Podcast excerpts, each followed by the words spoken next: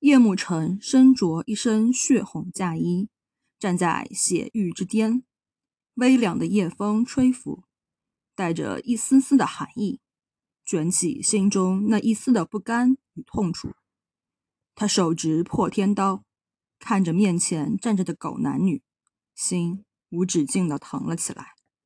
一个是他今日本该要嫁的人，他的夫君龙志云；一个。是跟着他一同长大，视如亲生的妹妹白花梨，却同时在他出嫁之时一同设计毒害了他。多么的讽刺，背叛的如此彻底。他看着龙志云问道：“为何？”龙志云看着莫尘，眼中闪过一丝疼痛，张了张嘴，却什么也说不出口。而他边上的白花梨。却是很是傲慢的走上前来，很是鄙视的看了叶墨尘一眼，微呲道：“切，姐姐你就别傻了，志云不要你了，还有什么为何？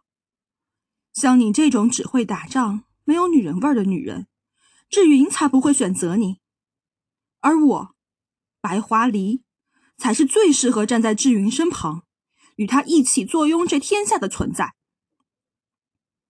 面对白花梨深深的讽刺，叶慕辰不为所动，双眸紧紧盯着龙志云，等待他的回答。过了许久，龙志云才低声说道：“墨尘，对不起，世人只知战胜墨尘，却不知国君志云，你在世间的名声已经高过了我，不除你，我心难安。”叶墨尘听后，不觉一愣。继而恍然大悟的癫狂大笑了起来，仿若听到了世间上最冷的笑话。